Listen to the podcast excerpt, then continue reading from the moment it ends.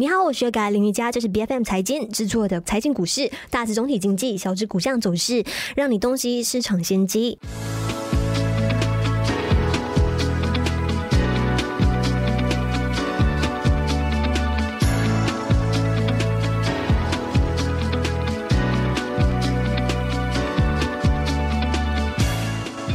近期呢，美国股市那里波动非常大哦，特别是在周中，因为 FOMC 会议之后的这个抛售潮呢，一度让人以为说是不是股市要正式崩盘了。但是很快的啊，因为我们看到苹果非常优秀的这个业绩表现呢，马上带领了市场走出跌势。但是回到我们的这一个主题上哦，啊，美联储在宣布连续第十次加息之后呢，其实更多人对于美国地区银行股啊，还有经济放缓的这个担忧情绪。啊，又再一次浮现了。所以究竟这个情况呢，会不会进一步拖垮股市？还有再来今天的节目当中呢，我们也会带你一起细品苹果这一轮的业绩表现，还有即将发布的这个 CPI 的展望。那今天我们邀请到的嘉宾有 TradeView Capital 的基金经理梁家满，你好，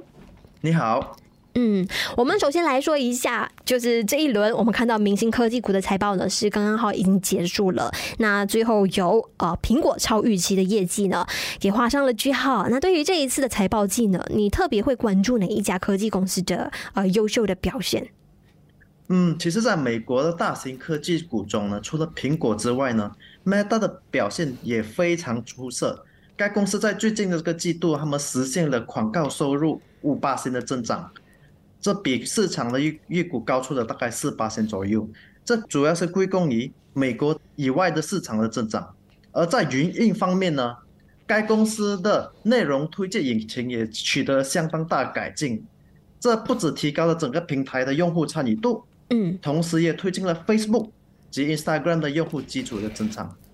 而接下来呢，看我们认为它的展望是乃然积极的，管理层呢对于该公司的收入和运营支出。的这一个指导该的时候都是均低于市场的预测，所以除非美国经济在接下来几个月出现急剧的恶化，影响到该公司的广告支出，否则 Meta Meta 的这个前景看起来还是蛮有希望的。嗯，另外我们来关心一下苹果公司，因为我们回顾呃去年最后一个季度的话呢，当时 iPhone 十四 Pro 呢是因为供应链的问题，所以产能也受限，导致他们在当季的营收呢是出现了四年来第一次下滑。那我们从最新这一轮的这个季度报告来看呢，其实他们已经算是成功熬过了供应链的危机，加上他们有着印度这个新兴市场的支撑住他们的销售量。我们看到苹果的营收呢是有高出市场分析师。的预期达到啊将近九百五十亿美元的。那对于整份这个啊苹果刚出炉的财报，你认为说当中有哪一些亮点呢？是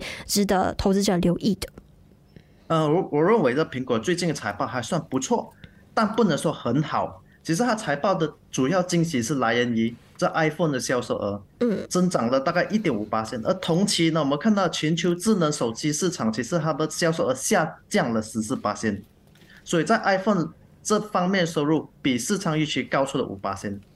其背后原因是在中国重新开放市场后呢，呃，Apple 的高端的手机型号如 iPhone 14 Pro 啊和14 Pro Pro Max 啊，它这个供应链的短缺这个问题已经得到了解决，因此呢，那些要买购买这些型号的用户呢，他们将他们的呃这个需求从上个季度推迟到了这个季度，而且尽管呢市市场上分析师都将销售而视为一种证明，iPhone 其实是属于一种比较有刚需的产品，而不是一种呃较为 discretionary product。所以他们认为，呃，但是我们还是质疑这种势头能能否持续呢？因为虽然呢，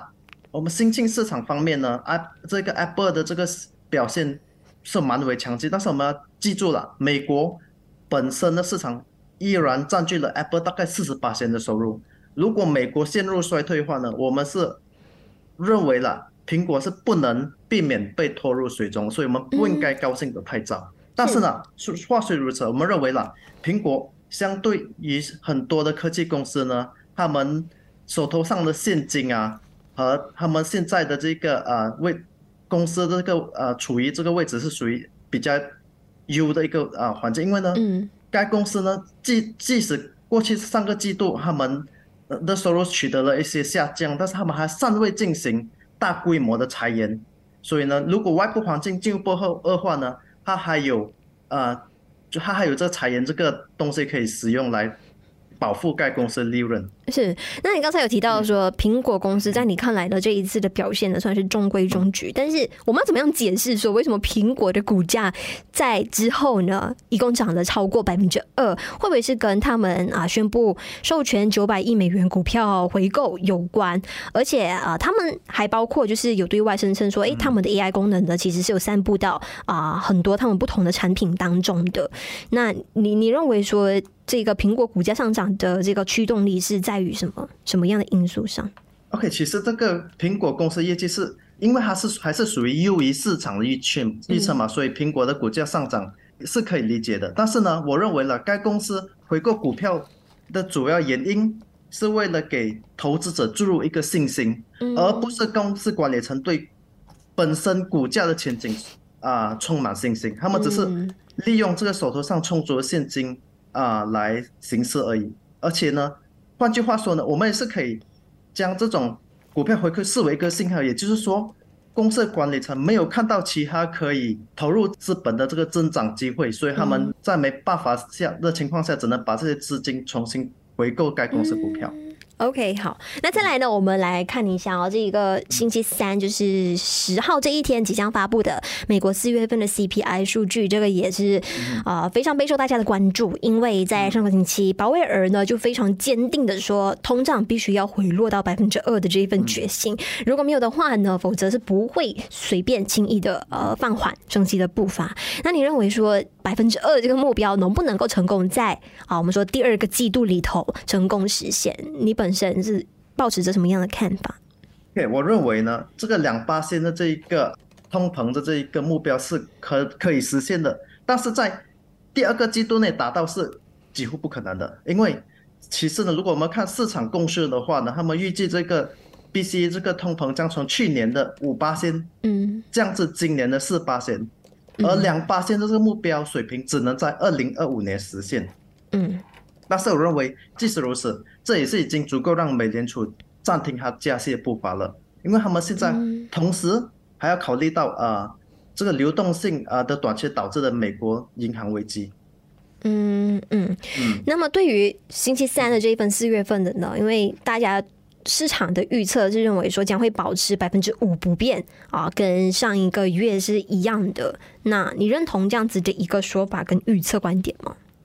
嗯，其实分分析师分析师认为通膨会保持不变的，不会这样快下降。主要原因是因为劳动力市场的这一个呃短缺，以及工资增增长及租金上涨的这个贴性。但是呢，我认为呢，虽然我本身不是预测经济数据的专家，认为呢，这个星期三出即将出炉这个四月的 CPI 数据，有可能低于市场的预计。这是因为呢，如果我们看呐，去年四月。美国 CPI 的这个基数其实非常高，是八点三八线，所以它这个它在这个基数的对比上就已经有一个优势了。而且呢，此外呢，美国经济增长啊，最近也是有一些放缓的迹象，而这将限制企业继续推动价格上涨。但是，而且还有另外一个东西，就是我们也看到了今年这个乌克兰战争。有可能结束，而这将有助于降低大众商品的这个需求以及啊价格。